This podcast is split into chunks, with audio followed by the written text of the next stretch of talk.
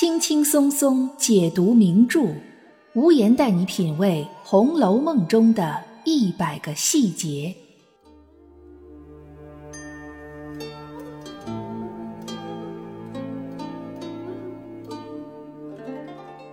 大家好，这里是《红楼梦》中的一百个细节的番外，我是暗夜无言，欢迎大家跟我一起来品读《红楼梦》的细节之美。上一次番外呢，我们讲了《红楼梦》荣宁二府玉字辈这几位有生力量的男性，他们名字当中所包含的一些意思。除了没有详细的去讲贾宝玉之外，我们讲到的贾珠、贾珍、贾琏，他们呢虽然有一定的戏份，但是并不是《红楼梦》这部书当中的主要人物。他们的名字里面呢有一定的含义，但是含义呢没有那么深邃。相比较《红楼梦》的主要人物来讲，作者在给他们起名的时候，肯定是更花了一番心思的。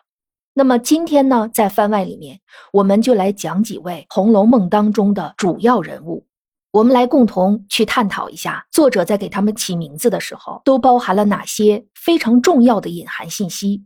其实我也是在分析的过程当中，有些事情呢，还没有得出一个具体的、确凿的一个结论，说这个事儿肯定是这么回事儿，感觉自己像魂穿了作者一样。好像非常肯定的去拿出一个确定性的结论，也只是在探讨的过程当中。但是我觉得这种想法是有一定的依据的，有着各种有迹可循的蛛丝马迹。所以在这里呢，也和大家一起头脑风暴一下啊，希望我们能有一些思想的火花的碰撞。首先，我们要来研究的一个人的名字，那就是《红楼梦》这本书当之无愧的女一号林黛玉，林妹妹。她为什么？名字叫林黛玉。如果听过我们上一期番外的听友呢，就会知道我们对“玉”这个字做了一番分析。我们会发现，在《红楼梦》当中，凡是名字带“玉”的人，他的个性都是非常鲜明的，而且呢，都是有着跟玉这种矿石比较接近的一种特质，比如说坚韧呐，个性有棱有角啊。典型的呢，就是林黛玉、妙玉、林红玉，也就是小红。甚至我们在上一次番外没有提到的，像蒋玉菡和玉钏他们的性格当中都有特别有个性的一面。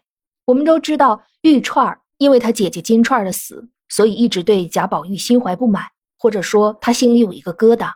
所以，尽管贾宝玉是那么众星捧月的一个凤凰一样的人物，那玉钏呢也是对他不理不睬的，仍然把故去的姐姐金钏放在一个很重要的位置上。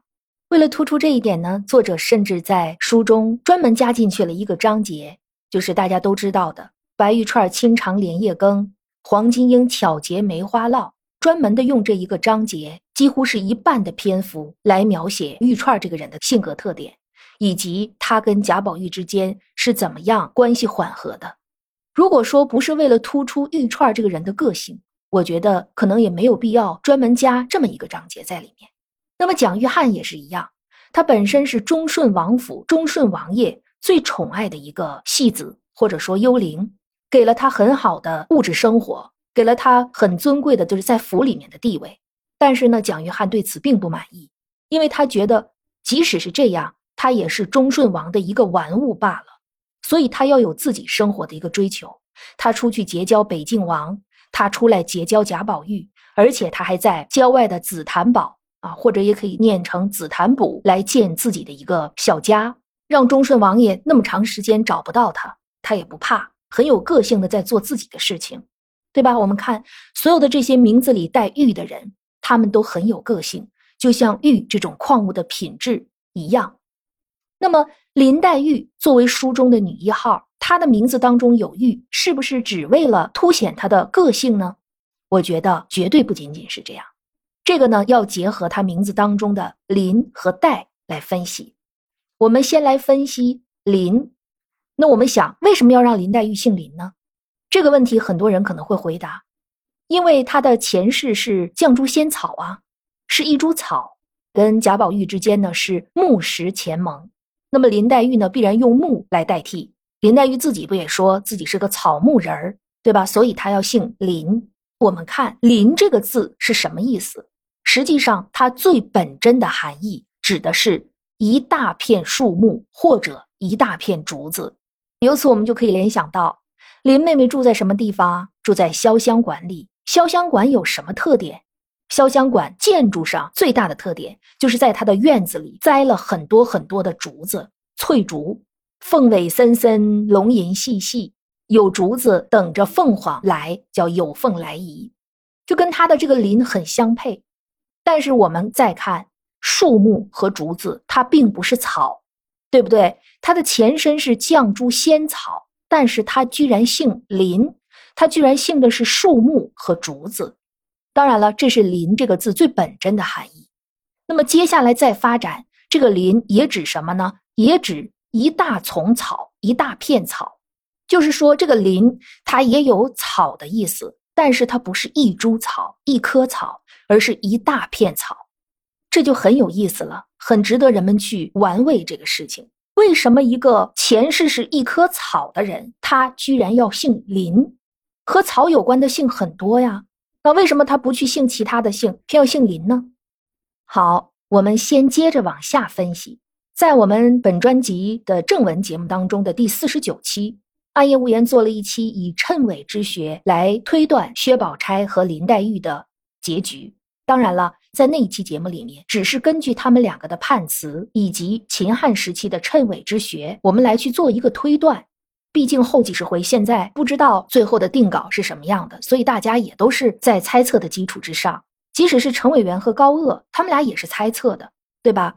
虽然脂砚斋在脂批当中隐隐约约的透露出了一些人物的结局，但是你很难说后来作者有没有再改过。毕竟是批阅十载，增删五次。那你知道脂砚斋他的那些脂批是在第几次的时候批上去的？他可能反反复复的那些支批也并不是同一时期形成的，所以在这种情况下，我们每个人都可以去推断，当然要根据文本的内容合理的去推断每一个人物的最终的结局。在第四十九期节目里面，安夜无言说林黛玉呢是拿谢道韫跟他做比较，那么谢道韫这个人的人物结局是什么样的？林黛玉有没有可能跟谢道韫是相似的结局？这是一种猜测。然后我们再回过头来看，林黛玉为什么姓林？林这个字，它除了我们前面说过的表示一大片树木、一大片竹子、一大丛草，它还有一个引申的意思。在我国历史上最早的一部词书、词典这类工具书《尔雅》当中，“林”这个字的解释指的是什么呢？《尔雅》当中是这么说的：“邑外谓之郊，郊外谓之木。”木外谓之野，野外谓之林，啊，这话什么意思？邑指的是什么呢？指的是城郭。那么古代的城市都是有城墙的，在城墙的外面，那么我们就可以把它称作郊，就是邑外谓之郊。我们常说的郊外吗？城墙的外面就是郊外。说到郊外去踏青，为什么？因为郊外它土地就没有房子呀，没有那么多人居住。然后呢，会有青青的草长出来，有草地，所以到郊外去踏青。然后郊外谓之牧，就是比郊再往外一点的那个地方呢，叫做牧，放牧的牧。为什么叫牧呢？就是因为在比郊外再外一点的地方，那个地方呢，水草丰美，适合去放牧牲畜，牛啊、羊啊、马呀，所以这个地方叫牧。那么牧再往外就是野，很偏僻的、很荒僻的地方。我们知道商朝末年的那场著名的战争——武王伐纣的战争，我们把它叫牧野之战。那么牧野，它一方面可以是一个地名，其实也可以把它解释成是在荒僻的地方、空旷的地方、远离城郭，甚至远离郊外的地方发生的这样一场战争。郊就远，牧比郊还远，也比木和郊都要远。但是最远的是什么呢？野外谓之林。比野更远的地方就是林，这个地方呢，不仅有丰茂的草，而且呢有成片的树木、成片的竹子，所以这个林字除了有它本身的含义以外，它还通常被人用来指代退隐的地方、避世的地方。所以相比于草木这样的定义，作者给林黛玉让她姓林，最主要的原因会不会反而在这里？预示了林黛玉，她可能会有远离人世、远离人烟这样一种人生结局呢？就像历史上真实的谢道韫一样，谢道韫不是就被别人夸赞，他说他有林下之风吗？林下之风这个词本身就是从竹林七贤这些人那里引申过来的，就说他身上有魏晋名士的那种豁达、远离尘世、不沾染尘埃的那种特点。这些特点，我觉得在林黛玉身上也是有的。所以，会不会林黛玉她的结局真的跟谢道韫很相似？那有的人要说了，说虽然曹雪芹说谢道韫他是和林黛玉一样都有永续之才，两个人都很有才华，但是他们两个的性格不一样，所以他们两个的人生结局是不可能一样的。当然，在这里面，关于林黛玉跟谢道韫的人生结局是否一样，只是暗夜无言个人的一个猜测。但如果你说林黛玉跟谢道韫的性格完全是两个相反的方向，那可能你对林黛玉的了解还不是特别的深入。林黛玉她除了有风露清愁、多思敏感、心思敏锐这一面以外，其实她的性格还有很多的面，甚至刚才所说的那些给世人留下固定印象的，只是林黛玉性格当中很小的一面。我们可以拿两个《红楼梦》当中的细节来佐证这个观点。第一个细节，大家应该都有印象。林黛玉曾经跟贾宝玉说过：“说呀，我冷眼旁观，看你们贾府这些年的经济状况，那真的是出的多，进的少。你看，什么人能说出这样的话来？这么多的女性角色，除了掌管着荣国府经济命脉的王熙凤，以及协理过大观园的贾探春，哪一个女性能说出这样的话来？只有林黛玉。也许呢？”宝姐姐她也能看到这些，但是她不会这么掏心掏肺的去跟贾宝玉说。一般人的印象是林黛玉每天就是除了作诗啊，就是葬花呀，要不就是哭啊，使小性子呀，不像薛宝钗那么爱察言观色，不像薛宝钗那么接地气。说句最到家的话，薛宝钗给人一种能过日子的感觉，林黛玉给人一种过不了日子的感觉。我经常会看到这样一种观点，说林黛玉适合谈恋爱。薛宝钗适合结婚，哈，有这种观点的人，只是因为他对《红楼梦》的阅读还不够深入。林妹妹非常接地气，她对仕途经济完全不是与之隔离的。但是她是一个什么样的人呢？她是一个知世故而不世故的人。所有的这些都在他的了解和掌握之中，但是他并不会把这些事当成他人生当中最重要的事。这是我们说的第一个细节。能够体现林黛玉性格当中的另外一面，还有一个细节，这个细节呢更加重要。林黛玉去教香菱学诗，她非常爽快的答应了下来，就说：“这有什么难的呢？我教你，只要你认真学，难保你不会很快的成为一个诗翁。”那林黛玉教香菱学诗的方法是什么呢？就是我们常说的“熟读唐诗三百首，不会作诗也会吟”。林黛玉推荐香菱去先读诗，大量的读诗。注意，这个时候林黛玉推荐给香菱的是谁的诗？她推荐给香菱的是谁的诗？就说明林黛玉最喜欢的诗人是谁？最喜欢的诗是什么类型的诗？按我们常理推想，林黛玉那么一个矫情的人，他喜欢的诗绝对应该是婉约派的。诗人呢，是不是李商隐呢？词人是不是李清照啊？秦观呢？我们来看一下，都不是。林黛玉推荐给香菱的第一位，她认为最应该去认真读的是《王摩诘全集》。王摩诘是谁？王维。王维他有一个称呼，称他叫诗佛，佛祖的佛。因为王维这个人本身呢，对佛学非常有研究。那么王维这个人，他的诗当中就充满了佛家的禅意，恰恰不是我们所想象的那种。林妹妹她喜欢的是那种婉约派的诗人词人，恰恰不是这样。然后再来，林黛玉跟香菱说：“你读完了王维的诗，然后呢，你再去读老杜的七言律。老杜是谁呀？杜甫吗？我们说诗圣。然后再让他读李青莲的七言绝句，读一两百首。谁呀？李白。你看这三个人：王维、杜甫、李白。”他们都不是那种以婉约柔媚著称的诗人，对吧？王维的是佛家的意蕴非常强烈，禅意很足；杜甫的呢，忧国忧民，心怀天下；李白的呢，想象力丰富，浪漫主义诗人。那你看这三个人的诗作，首先我们说非常大气，其次呢，很少有小儿女的那种风露清愁。这才是林妹妹真正喜欢的诗人，她真正推荐的诗作。如果说是真的是一个天天只知道哭，只知道写点闺阁里面那种小儿女的哀怨，他会最推荐王维的诗，会推荐杜甫的诗，这很矛盾吗？所以说，我们要了解林妹妹最真实的一面，她的那些风露清愁，那些小性儿，一方面是对待和贾宝玉的爱情上，另外一方面呢，她是对待自己个人的身世上。但是你要说思想境界、格局，那林妹妹绝对是很高的。所以你说她跟谢道韫性格完全不一样，背道而驰，我觉得这样说并不合理。他们两个人的个性有很多相似的地方。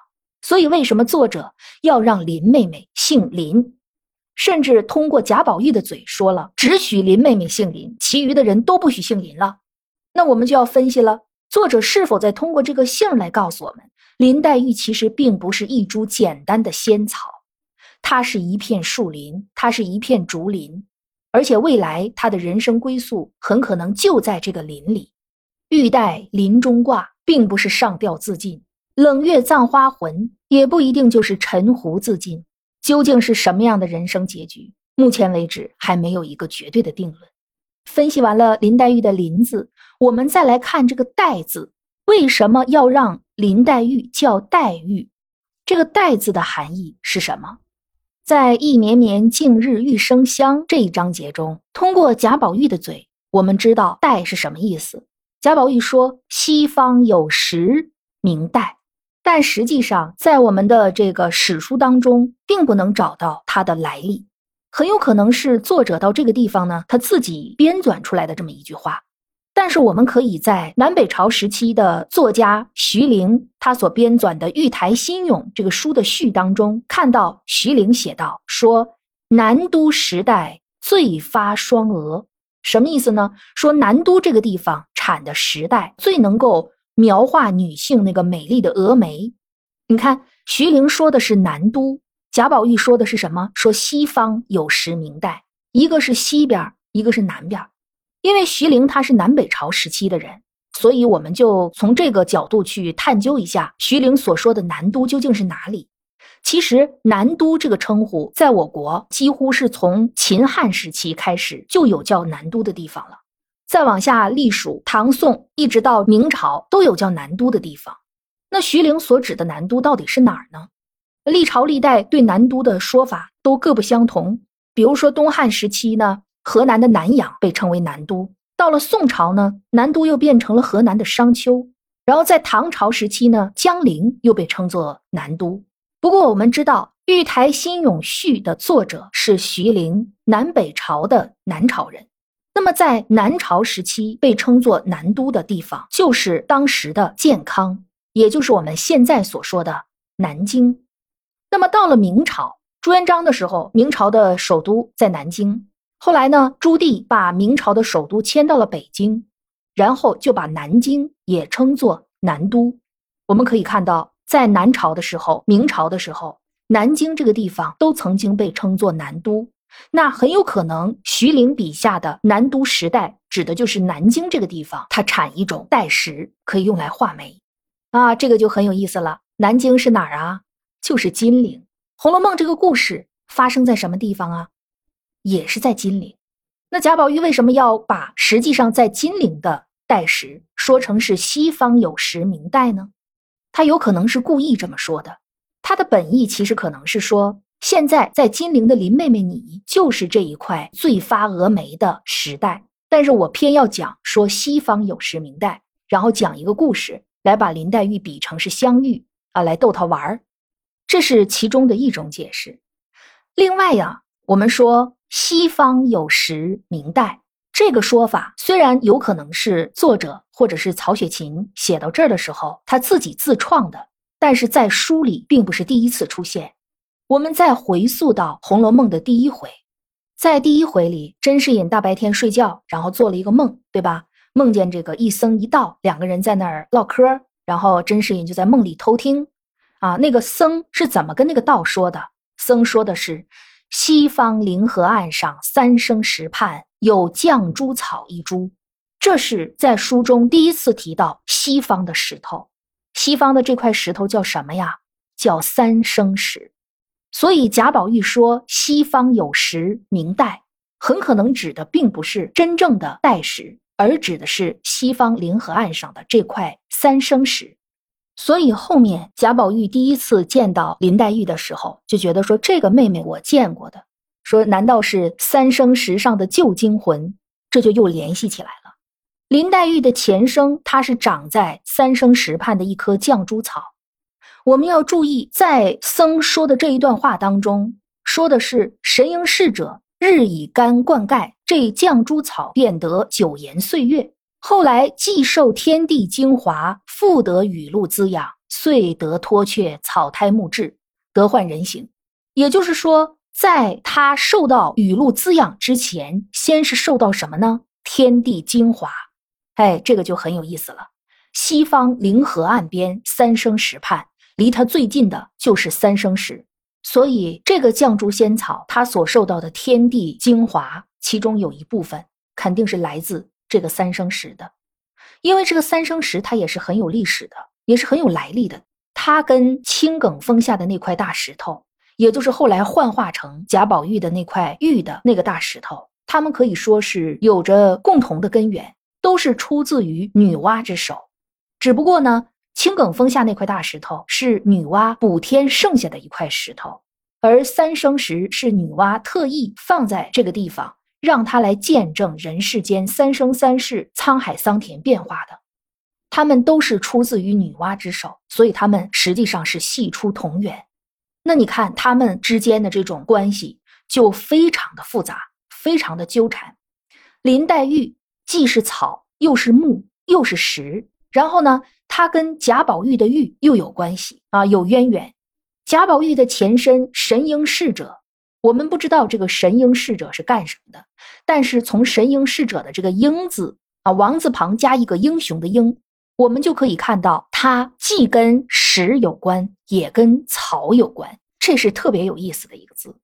相信作者在挑这个字的时候，肯定是下了一番功夫的。首先，“英”是有王字旁，有王字旁代表什么呢？代表它是像玉一样的美食。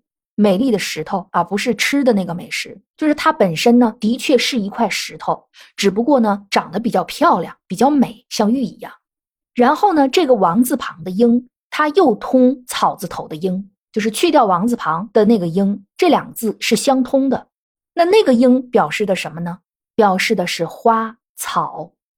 陶渊明的《桃花源记》里面不是有一句吗？芳草鲜美，落英缤纷。就是桃花被风吹了以后，飘飘悠悠的落到地上啊，那种美丽的姿态。所以“神瑛侍者”这个“瑛”字，它既有花草的意思，又有像玉一样的石头的意思。这个字本身它带有两层含义，就体现了神瑛侍者、绛珠仙草、青埂峰那块大石和三生石这四者之间的复杂的关系。但是我们看“黛”这个字，为什么要让林黛玉要让它叫黛玉？要让它成为这个青黑色的深色的石头，黛色本身就是青黑色。我们知道《红楼梦》当中有另外一位人物小红，她的原名叫林红玉，为什么反而让她用“红”这个字，却让女主角用了“黛”？这个就要跟我们上一期番外我们讲到贾从和贾环的时候，跟这个联系在一起了。说甲从的这个“从”字呢，它是古时祭地的一种玉器。并且呢，以蝗虫最为尊崇，以蝗虫礼地。而甲环呢，它这个环是璧的一种，就是和氏璧的璧。那么璧是用来祭天的礼器，就是所有的玉器当中啊，它的地位是最为尊崇的。但是在古代，什么颜色的璧是最适合来祭天的呢？上一次番外我们也讲了，是苍碧里天，黄丛里地。所谓苍碧。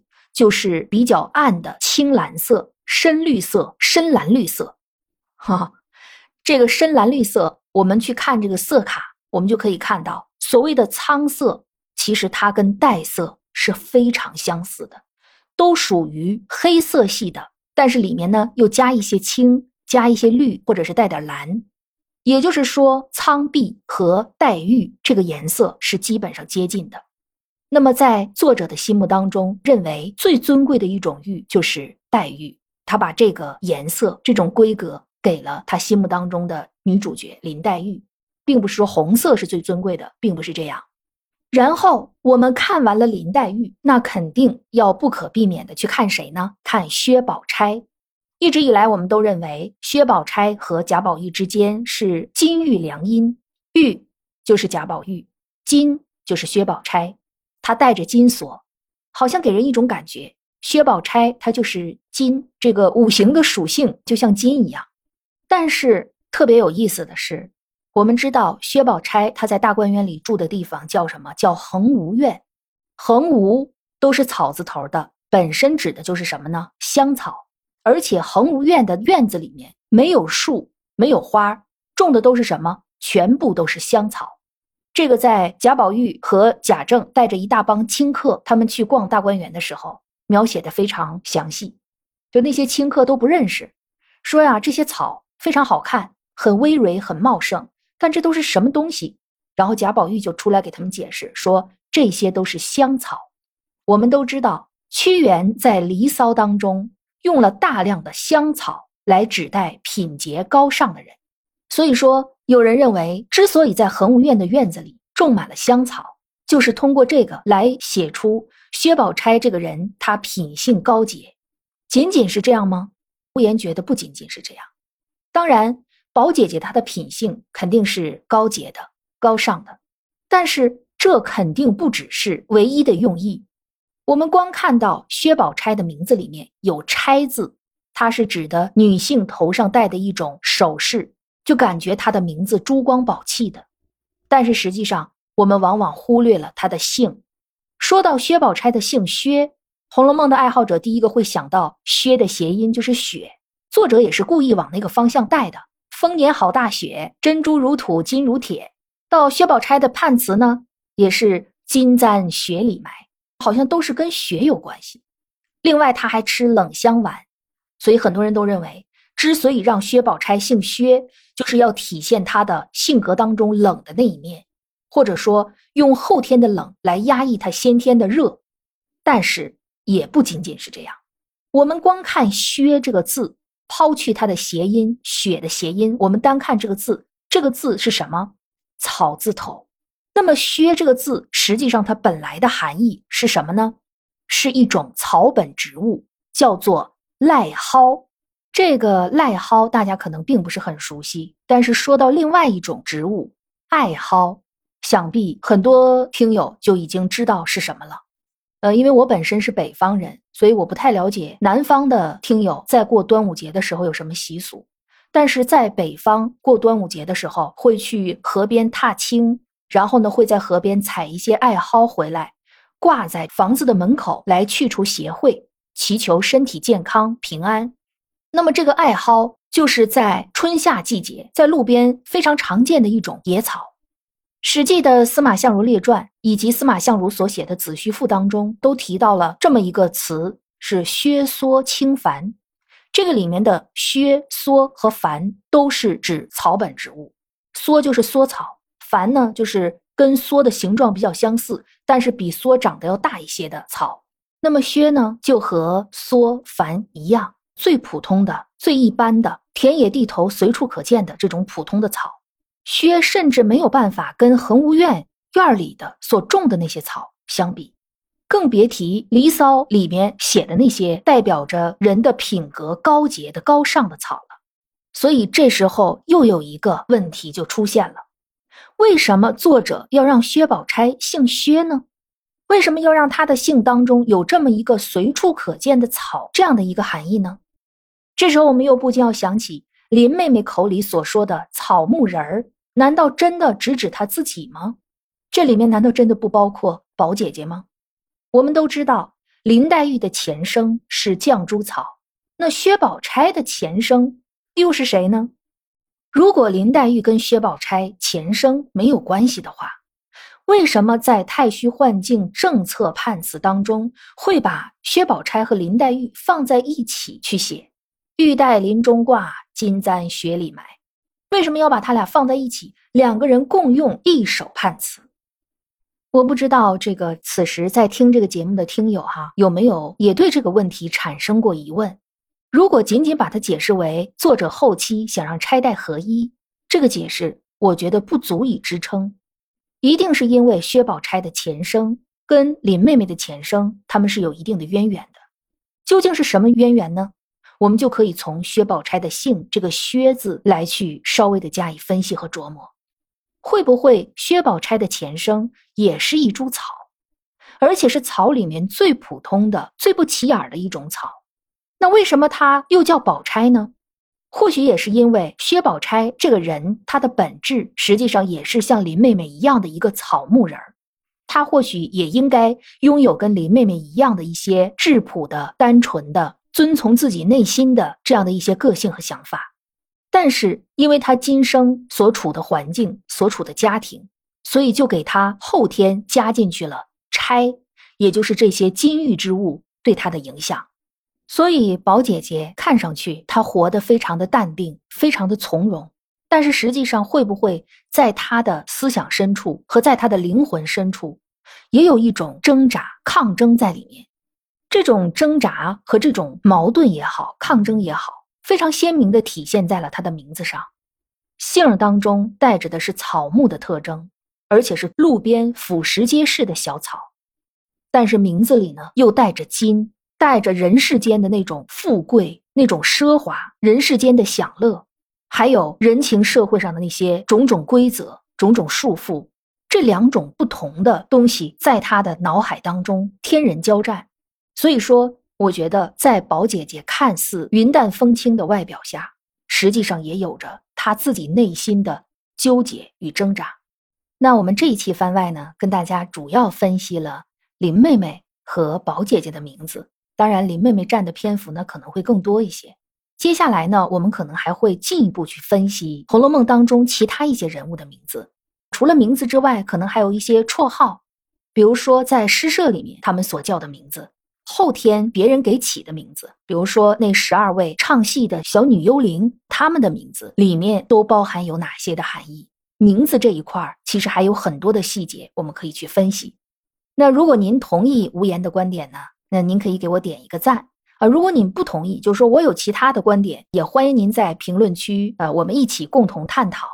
虽然我们这并不是现场直播，但是因为节目一直都在，大家就可以随时跟我们其他的听友也好，去跟无言也好，我们在评论区呢，大家随时随地的进行思想的沟通和交流。我觉得这也是读书特别有意思的一点啊！一个人闷着头读和有交流的读。那是两种不一样的感觉。如果您喜欢无言的这期节目，可以在我们进度条上方那个“赏”字对无言的这期节目进行打赏。此外呢，您还可以加入无言的新米团，享受付费节目免费听、新米团节目抢先听等，一共是八项权益，也是对暗夜无言的原创节目的一个支持。那我们这一期的番外呢，到这儿就结束了，感谢大家的收听，我们下期再见，拜拜。